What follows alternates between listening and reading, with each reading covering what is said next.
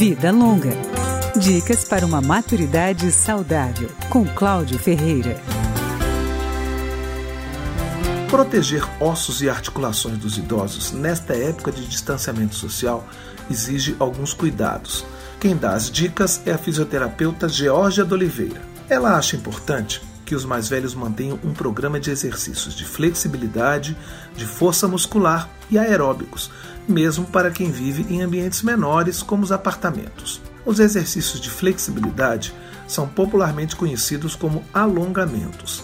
É importante, por exemplo, alongar os membros superiores, cruzando os braços. Outro exercício consiste em jogar o corpo para frente, tentando pegar os pés para alongar a musculatura posterior da coluna mas dá para fazer alongamento até na cama, como explica a fisioterapeuta. A gente pode fazer um alongamento indivíduo deitado na cama, onde ele pode abraçar as duas pernas, depois estica.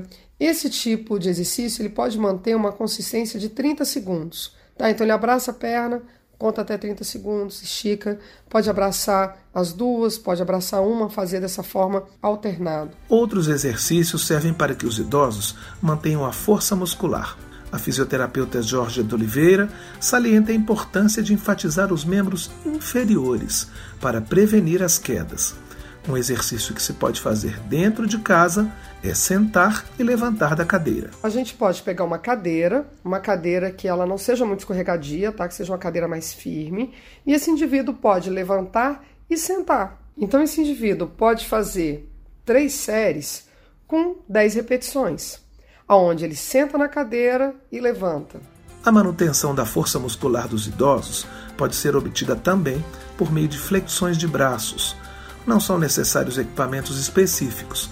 O exercício pode ser feito com sacos de alimentos ou garrafas PET com água.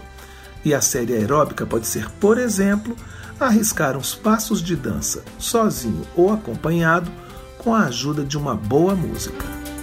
Vida Longa com Cláudio Ferreira.